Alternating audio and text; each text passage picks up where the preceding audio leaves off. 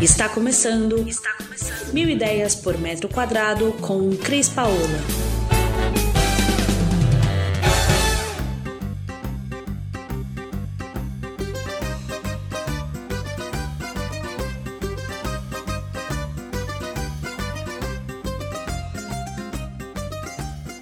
Olá, Cris Paola, direto aqui de Milão e no episódio de hoje do nosso podcast Mil Ideias por Metro Quadrado, eu vou falar dessa cidade que eu amo e que todos os anos visito para me atualizar em tendências e novidades do segmento de arquitetura, decoração e design. Aliás, após dois anos de pandemia, estava com uma saudade louca de voltar para Milão e viver essa coisa vibrante e acompanhar de perto essa semana que respira design o tempo todo. Mas eu não vou falar de Milão, as tendências e o que eu vi aqui. Primeiro, porque ainda não acabou, faltam dois dias. Segundo, porque eu vou fazer um episódio especial para contar para você quais são as últimas tendências do design e da decoração para o ano que entra.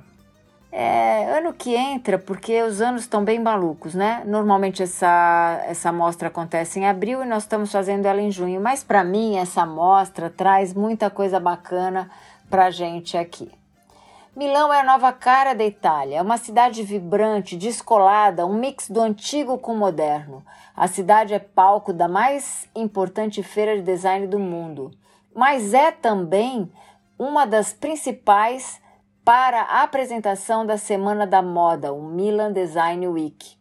Em Milão, há inúmeros prédios que são herdeiros de tradição industrial e que na cidade se transformaram em galerias, arte e design. Na arquitetura, é, eu vou dar um destaque de alguns prédios que eu acho bem legal. O Generalo Tower, assinado pela Zara Hadid Architects, muito legal prédio da Gucci, assinado pelo Piwart. Exposições artísticas como Fundazione Prada, Feira de Arte Miarte, exposições de Museu de Arte e Design da Triennale de Milão. Queria falar também um pouco sobre os bairros. Me acompanhe até o final que você vai conhecer um pouco de Milão. Centro histórico, onde está localizado o maior ponto turístico de Milão, a Duomo. A Duomo, além de sua beleza e sua imponência, ela é o ponto central da cidade. Muito fácil da gente andar aqui em Milão. O metrô, ele atende a toda a cidade, sua extensão, inclusive sua periferia. E é muito fácil de pegar, por exemplo, um trem ou ir para um aeroporto. Você pode fazer baldeações do metrô para que essas conexões te levem ao seu destino. Falando do centro histórico, o Duomo é o marco mais importante da cidade. Não tem ninguém que venha a Milão e que não tire uma foto. Mais próximo ao Duomo, a gente ainda tem, por exemplo, a Galeria Vittorio Emanuele, maravilhosa. É um exemplo de arquitetura lindo, maravilhoso. O Teatro alla Scala, representativo, importante na cidade. O Museu do Novecento e o Palácio Real. Ao redor de, do centro histórico, a gente pode falar de um bairro que eu acho muito simpático, muito bacana, parece até bairro de carioca. É, Brera é uma extensão do centro histórico. Hoje tem muitas ruas charmosas, cheias de bares e restaurantes, uma delícia de ficar sentado para a gente comer. Além de ter a pinacoteca de Brera e o Palácio de Brera. Durante a feira é um espetáculo, muitas instalações no bairro de Brera. A Navidli é o bairro dos canais, das pontes, das galerias, artes alternativas, onde o pessoal se encontra para um happy hour, diversão para as noites milanesas.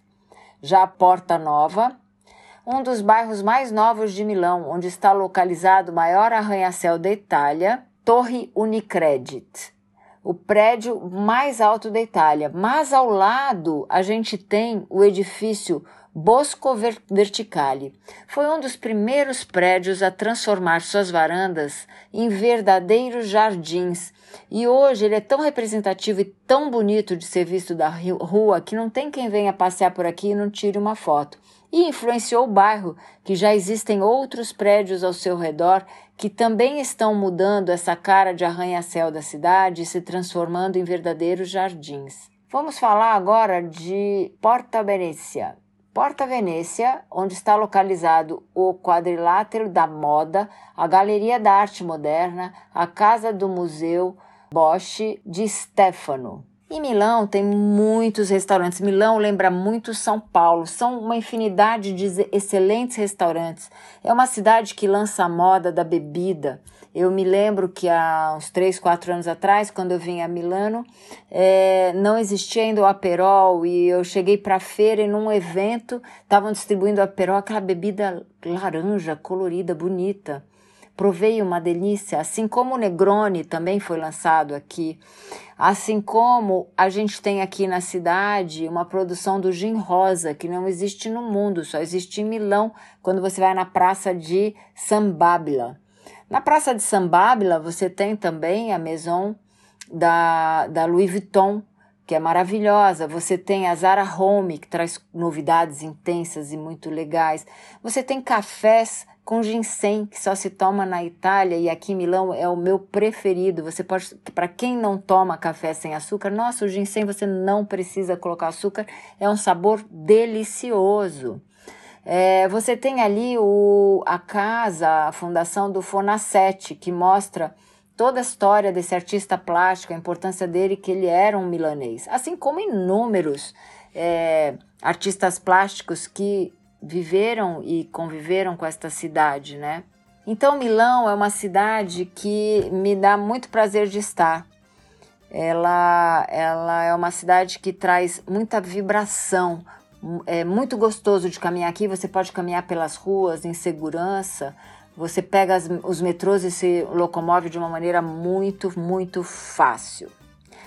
Então eu encerro aqui te convidando a vir tomar um drink ou a ver a última moda dos móveis para você ver uma cidade que tem fachadas incríveis misturadas do antigo com o novo em novas é, em novas instalações, para você vir visitar a feira que é incrível. E eu deixo aqui um beijo para você e a, agradeço a nossa audiência que hoje tenha não só o Brasil, mas Estados Unidos, Canadá, Alemanha, toda a Europa aqui em volta, Portugal, Irlanda, Holanda, Itália, Espanha, Luxemburgo, a França e nossa América, Paraguai, México, Argentina, Costa Rica, Egito, Singapura, do outro lado do mundo, junto com o Japão e a Austrália. A gente deixa aqui um grande beijo para vocês e a gente se vê no próximo episódio que eu vou falar muito dessa feira que está incrível aqui em Milão.